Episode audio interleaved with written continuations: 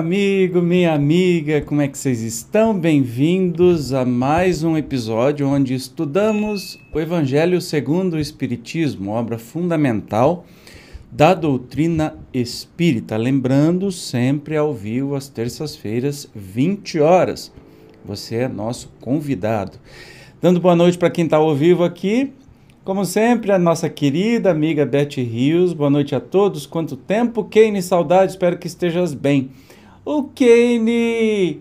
Que bom que você está aqui. Eu acho que você está aqui, né? Você deixou um comentário, espero que você esteja. Um beijo para você, querido. E a Karine Almeida também. Hoje eu estou mais cego do que o de costume. Isso, a Karine, bem-vinda, querida. Que bom que você está aqui. Muito bem, hoje nós vamos continuar o capítulo oitavo, que diz: Não saiba a vossa mão esquerda o que dê a vossa mão direita. Especificamente, vamos falar sobre o óbolo da viúva, não é? Então, vamos sem demora para nossa prece inicial. Fique à vontade, no lugar confortável e pensemos em Jesus.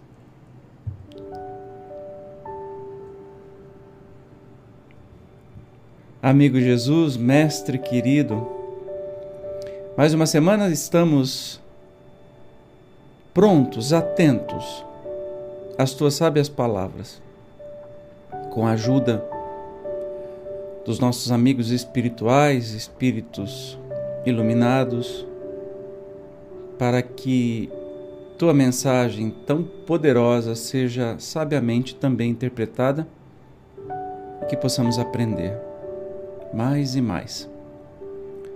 Nesse momento, querido Mestre, colocamos em teu coração amoroso as nossas intenções particulares.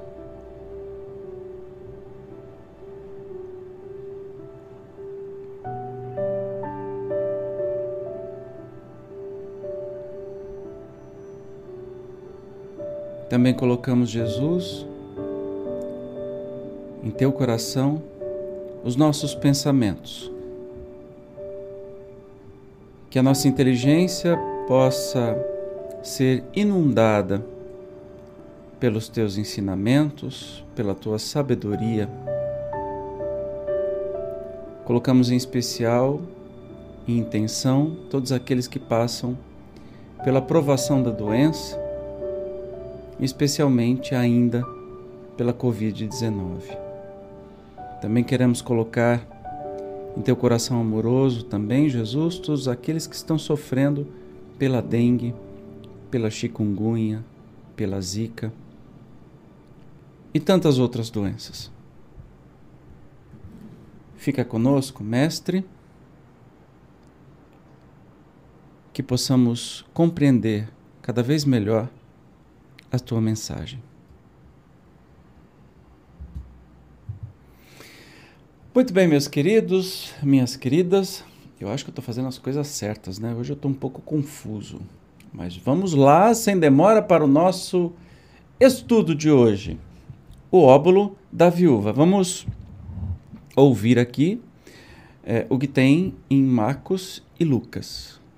Estando Jesus sentado defronte do gasofilácio, a observar de que modo o povo lançava-lhe dinheiro, viu que muitas pessoas ricas o deitavam em abundância Nisso, veio também uma pobre viúva que apenas deitou duas pequenas moedas do valor de dez centavos cada uma. Chamando então seus discípulos, disse-lhes: Em verdade vos digo que esta pobre viúva deu muito mais do que todos os que antes puseram suas dádivas no gasofilácio, pois que todos os outros deram do que lhes abunda. Ao passo que ela deu do que lhe faz falta, deu mesmo tudo o que tinha para seu sustento. Olha que interessante. Começamos com a palavra gasofilácio. Aí eu dei uma gugada agora, ó. Local em um templo em que eram recolhidos e conservados os vasos e as oferendas. Então, era o lugar específico para acolher as oferendas, né? Então, Jesus estava ali nesse lugar e estava observando que o povo dava dinheiro especialmente os ricos, deixavam em abundância. Mas aí ele vê uma viúva que deixou duas pequenas moedas, valor de 10 centavos cada uma. Devia ser um valor muito baixo, né? E chamou a atenção dos discípulos, dizendo: olha, essa viúva aí deu o que não tinha, enquanto os outros, especialmente os ricos, deram o que estava sobrando. Então, aquilo que a viúva deu, né, faz muita falta para ela. Então, a sua oferta de coração tem um propósito muito mais forte, muito mais elevado. Bonito isso, né? Vamos ver o que, que os espíritos nos dizem a respeito. Muita gente deplora não poder fazer todo o bem que desejara, por falta de recursos suficientes, e, se desejam possuir riquezas, é, dizem, para lhes dar boa aplicação. É sem dúvida louvável a intenção e pode até em algum ser sincera. Dar-se-á, contudo, seja completamente desinteressada em todos. Não haverá quem, desejando fazer bem aos outros, muito estimaria poder começar por fazê-lo a si próprio, por proporcionar a si mesmo alguns gozos mais, por usufruir de um pouco do supérfluo que lhe falta, pronto a dar aos pobres o resto. Esta segunda intenção, que esses tais porventura dissimulam aos seus próprios olhos, mas que se lhes depararia no fundo dos seus corações, se eles os perscrutassem, anula o mérito do intento, visto que, com a verdadeira caridade, o homem pensa nos outros antes de pensar em si ponto sublimado da caridade. Nesse caso, esta ria em procurar ele no seu trabalho, pelo emprego de suas forças, de sua inteligência, de seus talentos, os recursos de que carece para realizar seus generosos propósitos. Nossa, aí os espíritos já começam a, a partir para a ignorância, né? Assim, para deixar a verdade nua e crua para gente. Olha que interessante.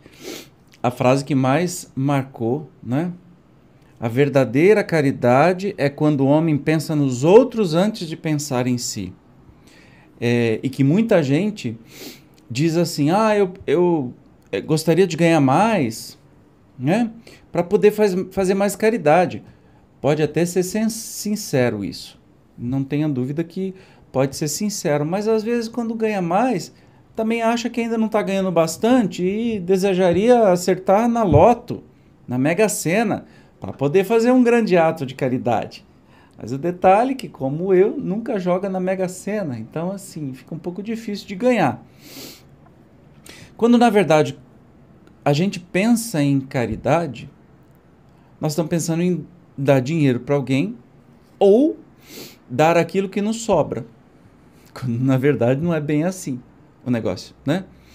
A caridade não é dar o que nos sobra, nem o tempo nem o tempo. A verdadeira caridade é pensar nos outros antes de si mesmo, não é? Não é que você vai se abandonar, o amar a si mesmo, assim como amar os outros como ama a si mesmo, né? Precisa começar com a gente. Mas a caridade é dar aquilo que você é, dá muito valor e não o que sobra, não o resto. Um resto de comida, uma coisa que sobrou na sua casa, uma roupa que está lá atrapalhando o seu armário. Não é absolutamente isso. É bom. Materialmente, quem recebe, legal, é muito bom. Mas será que é caridade mesmo? Ou é cômodo a gente pensar que estamos sendo bonzinhos? Que estamos fazendo caridade quando a gente abre um armário, vê um monte de roupa que não usa, muitas vezes porque a gente engordou, né? E não emagrece nunca mais. Aquela roupa tá lá faz cinco anos dentro do armário e você não consegue usar nunca mais e não vai usar. Claro, você vai fazer uma, uma destinação para aquela roupa digna, beleza, ótimo. Mas a caridade é um passo além do que limpar armário, é um passo além, né? É colocar no seu dia a dia algo que você faria para você mesmo, por exemplo. Mas os espíritos aqui continuam. Vamos continuar a leitura. Haveria nisso o sacrifício que mais agrada ao Senhor Infelizmente, a maioria vive a sonhar com os meios de mais facilmente se enriquecer de súbito e sem esforço, correndo atrás de quimeras, quais a descoberta de tesouros, de uma favorável ensancha aleatória, do recebimento de inesperadas heranças, etc. Que dizer dos que esperam encontrar nos espíritos auxiliares que os secundem na consecução de tais objetivos, certamente não conhecem, nem compreendem a sagrada finalidade do Espiritismo e, ainda menos, a missão dos espíritos a quem Deus permite se comuniquem com os homens. Daí vêm os serem punidos pelas decepções. Aí tem uma referência ao livro dos médiuns, segunda parte, itens 294 e 295. Pois é, tem gente que acha que o Espiritismo serve para perguntar para os espíritos. Olha o tamanho da barbaridade. Perguntar para os espíritos que número vai dar na loto. que número vai dar na Mega Sena? Porque assim, aí eu jogo, ganho e eu destino metade para as obras de caridade. tá enganando quem, né? Então, tá enganando quem? Não adianta. Vamos continuar a leitura aqui. Aqueles cuja intenção está isenta de qualquer ideia pessoal devem consolar-se da impossibilidade em que se veem de fazer todo o bem que desejariam, lembrando-se de que o nóbulo do pobre, do que dá privando-se do necessário, pesa mais na balança de Deus do que o ouro do rico que dá sem se privar de coisa alguma. Grande seria realmente a satisfação do primeiro, se pudesse socorrer, em larga escala, a indigência, mas, se essa satisfação lhe é negada, submeta-se se limite a fazer o que possa, Aliás, será só com o dinheiro que se podem secar lágrimas e dever-se a ficar inativo, desde que se não tenha dinheiro. Todo aquele que sinceramente deseja ser útil a seus irmãos, mil ocasiões encontrará de realizar o seu desejo. Procure-as e elas se lhe depararão, se não for de um modo, será de outro. Porque ninguém aqui, no pleno gozo de suas faculdades, não possa prestar um serviço qualquer, prodigalizar um consolo, minorar um sofrimento físico ou moral, fazer um esforço útil não dispõem todos, a falta de dinheiro, do seu trabalho, do seu tempo, do seu repouso, para de tudo isso dar uma parte ao próximo. Também aí está a dádiva do pobre, o óbulo da viúva. Matou. É aquilo que eu estava falando. Como sempre, eu não sabia do texto antes. Mas quem disse que caridade, o, o doar-se é só botar a mão no bolso e dar o dinheiro? Afinal de contas, o que, que é o tal dinheiro? não é algo que você recebe em troca pelo tempo e esforço que você faz com o seu trabalho. Portanto, o que tem valor aí não é o dinheiro, e sim é o seu trabalho, o seu tempo, o seu esforço, a sua dedicação. Ora, por que, que você não pode dar isso? Por que, que eu não posso dar isso para o meu irmão, para minha irmã? De que modo? N modos, né? Uma palavra amiga, um consolo, um abraço, uma visita a um doente, o cuidar de um doente, não é? é a companhia de pessoas solitárias, especialmente as mais velhas, né, que geralmente são deixadas de lado pela família, que a gente pode adotar como nossa família. Tem tanta coisa que se possa fazer, um trabalho voluntário.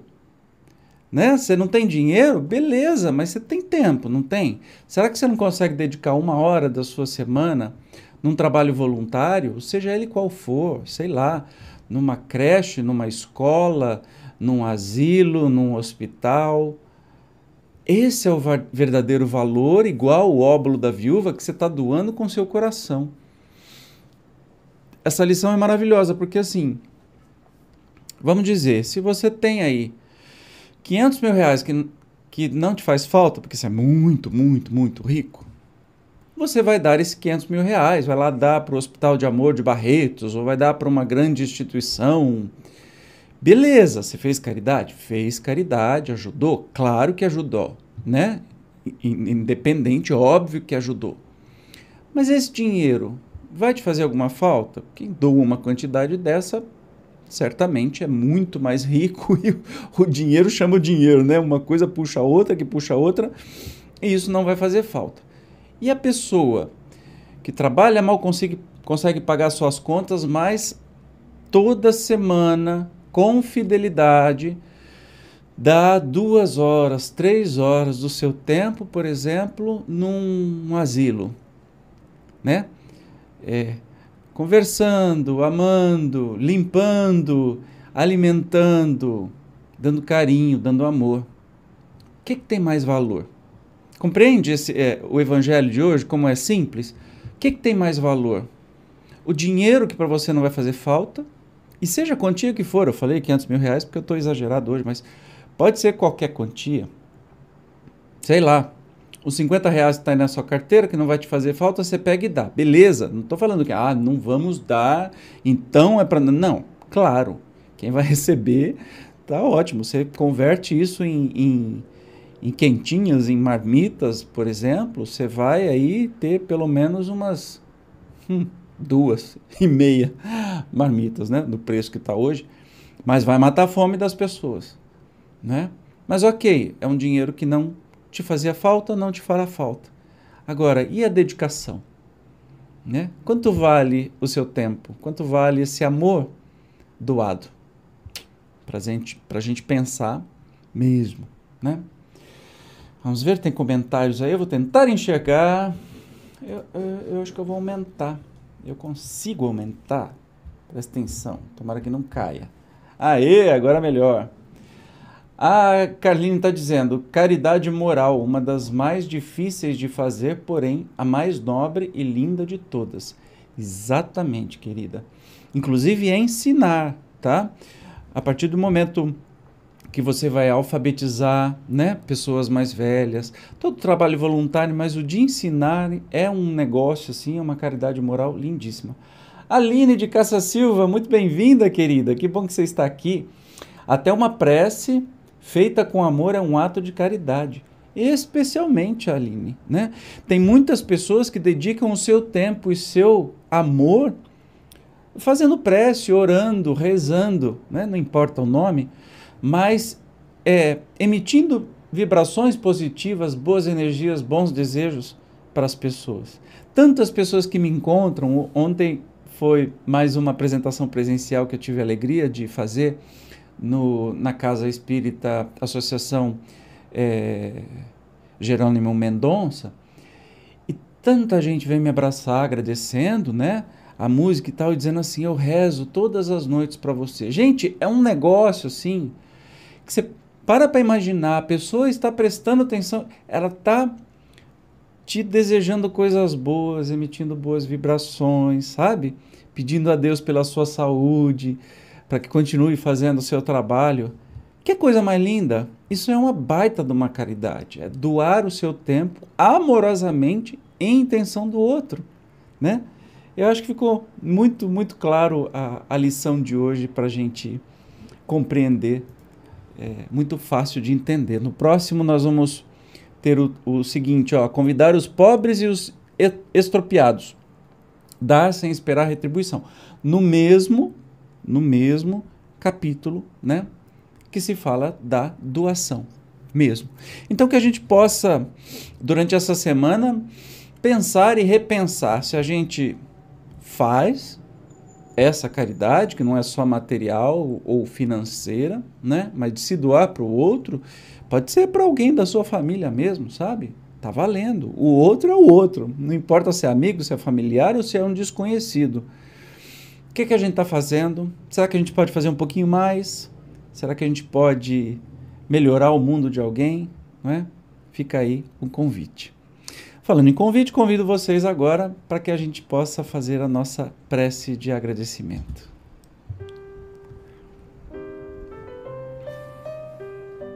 Amado Mestre Jesus,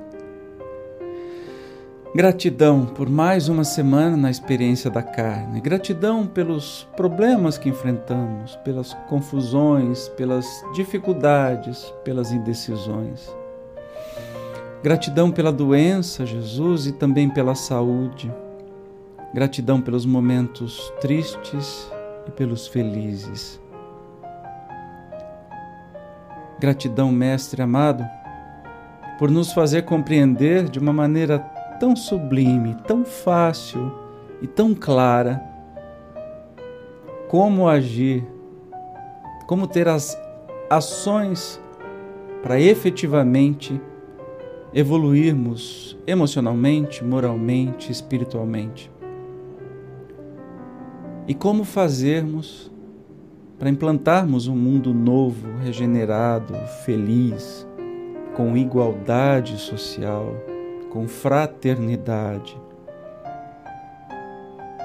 Construirmos um mundo onde as pessoas sejam mais amorosas umas com as outras, que se importem umas com as outras. Os teus ensinamentos são muito claros, são receita de bolo para que a gente siga e faça.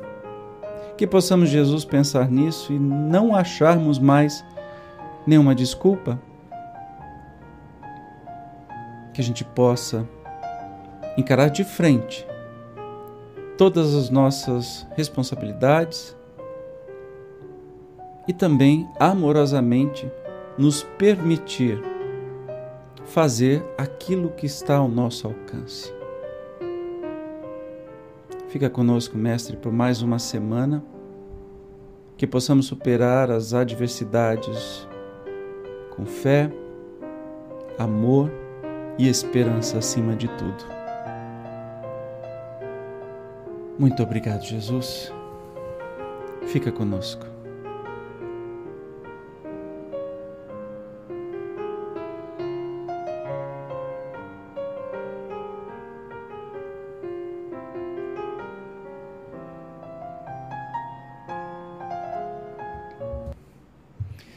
Muito bem, meus amigos, minhas amigas, vocês viram que o evangelho foi um pouquinho mais curto hoje, mas sempre sensacionais, né? Sensacional todas as vezes e pensar que não chegamos nem na metade do livro. Nós já estamos no 83, o episódio 83, e nós nem chegamos perto da metade. Então tem muita coisa boa pela frente.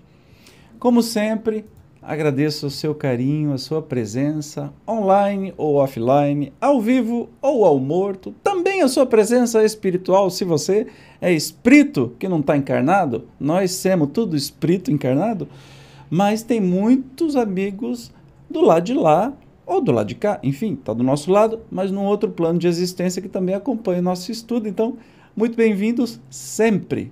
É uma grande felicidade estarmos juntos aprendendo com o Mestre Jesus. Obrigado pela sua presença. Eu te espero com muito carinho no próximo Evangelho. Olha, tem uma mensagem no final. A Beth está dizendo: gratidão, Evandro, gratidão a todos os amigos que estão participando no chat. Esse momento é um banho de energias boas, de carinho e de amor. Muito obrigada. Ah, gratidão a você, querida, que lindo. Aline, Jesus abençoe a todos e uma excelente semana. Amém, querida, para nós todos. A Karine, um abraço em todos. Outro, outro, querida. Boa semana para vocês. Fiquem bem. Cuidem-se. A Beth está dizendo que começou no episódio 11. Ó, você pode começar no 1 de novo, assistir os 10, ainda dá tempo, tá bom? Cuidem-se, maravilhosa semana. Beijo gigante. Até a próxima. Tchau.